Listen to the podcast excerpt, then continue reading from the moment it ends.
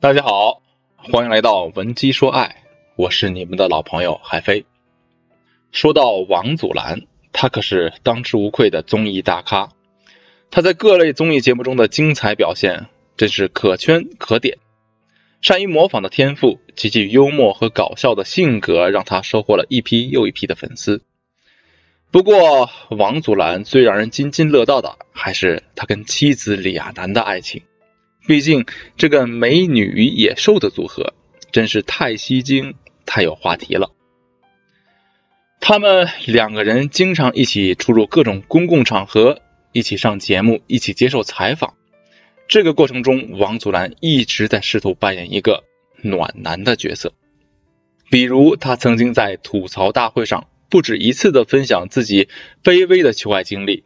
他也曾在一档采访节目中细心的帮李亚男整理披肩。一个男人可以做到对自己妻子这么上心，同时甘愿让自己低到尘埃里，这肯定是暖男无疑了。不过，最近一档综艺节目做家务的男人却把王祖蓝推上了风口浪尖。事情是这样的，王祖蓝发现厨房里的厨具发霉了。于是就开始碎碎念模式。李亚男没有一丝辩解，只是温柔的说了一句：“幸好你发现了。”言语之间还有一些夸王祖蓝的意思。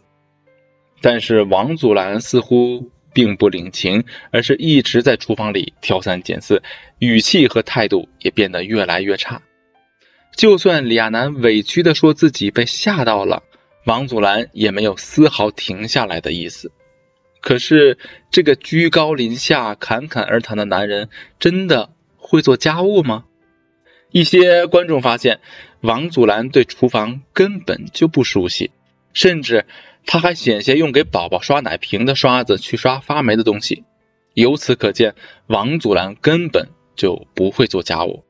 这么一个十指不沾阳春水的男人，竟然敢颐指气使的训斥自己天天做家务的妻子。这真的是太大男子主义了。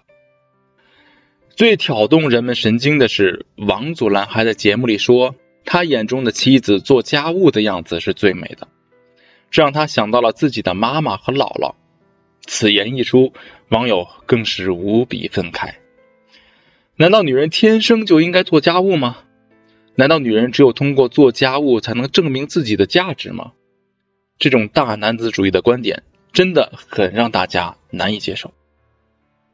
其实啊，真实的王祖蓝到底是不是好男人，我们并不方便通过电视节目中的某个细节就去下结论。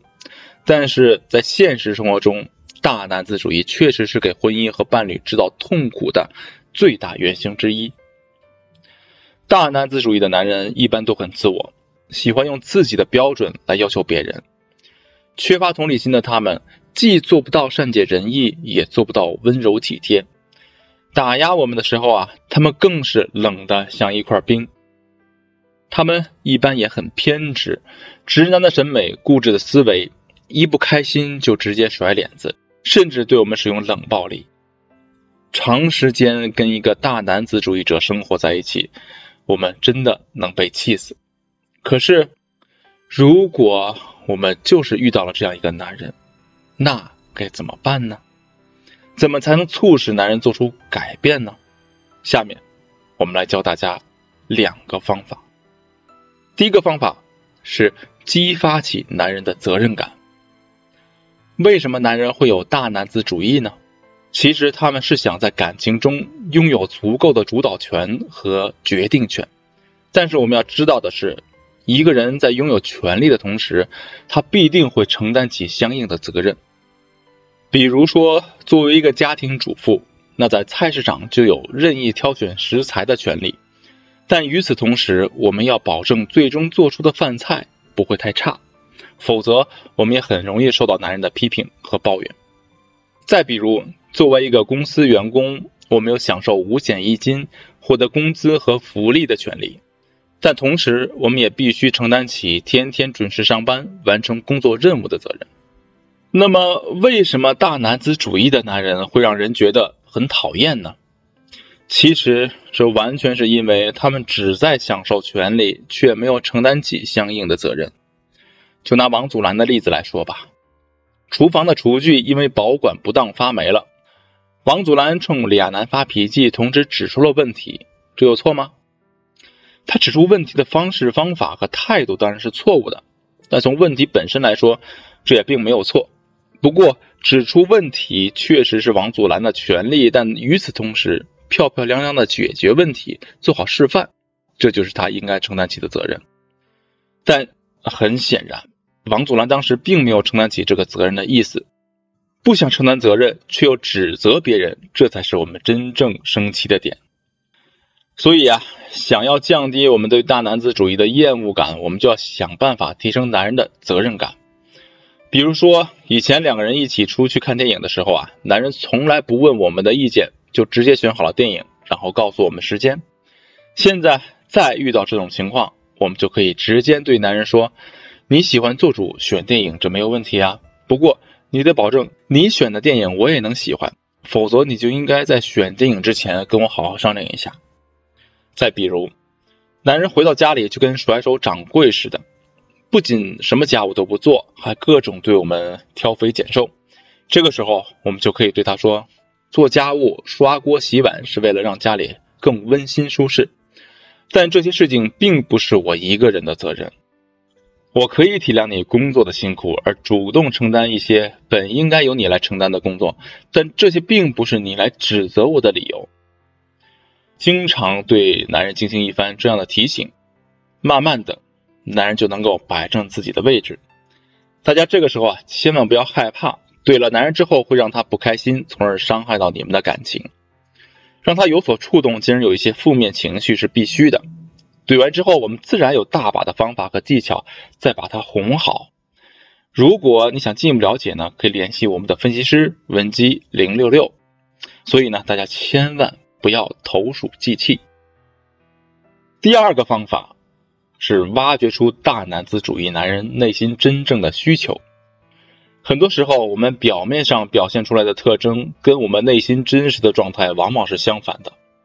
比如说，一个外表很强势、动不动就会暴怒发脾气的男人，他内心往往是很敏感、缺乏安全感的。因为敏感，他们很容易把别人一些无心之举放大；因为缺乏安全感，他们才会用大喊大叫的方式来让自己心里变得踏实。同理。一个很大男子主义的男人，他内心也可能是有苦衷的。我曾经辅导过一个学员，她的老公就很大男子主义，具体的表现就是，男人很喜欢把家里的东西分门别类，然后把最好的东西留给自己。比如说，一袋苹果有三个大的，两个小的，男人就会把三个大的据为己有，两个小的留给我们的学员，并且他还会告诉我们的学员。他在外面工作很辛苦，就应该吃好的。为什么男人会有这些奇怪的行为呢？经过我一番深入的了解，才发现，男人的爸爸就是这样一个人。小的时候家里穷，吃不起肉，他的爸爸每周都会买一只烤鸭带回家里，不给任何人分享，只留给自己吃。男人馋的流口水，可是却怎么也吃不上肉，所以啊。他从小在心里就暗暗发誓，长大了自己一定要好好赚钱，这样一来自己就可以独享这些美味了。找到这个根结之后啊，我就让学员经常在男人面前讲一些有关分享和奉献的道理和故事，同时呢，我也让学员经常带男人去朋友家做客，让他看到别的夫妻到底是怎么幸福的相处的。慢慢的，男人的想法发生了改变。大男子主义的特征自然也就消失了。不过，每个男人的大男子主义特征都是不同的，相应的，每个男人内心的需求也是不同的。如果你想针对性的解决自身的问题，可以添加微信文姬零六六，文姬的全拼零六六，来获取导师针对性的指导。好了，今天的内容就到这里。文姬说爱，迷茫的情场，你得力的。军师。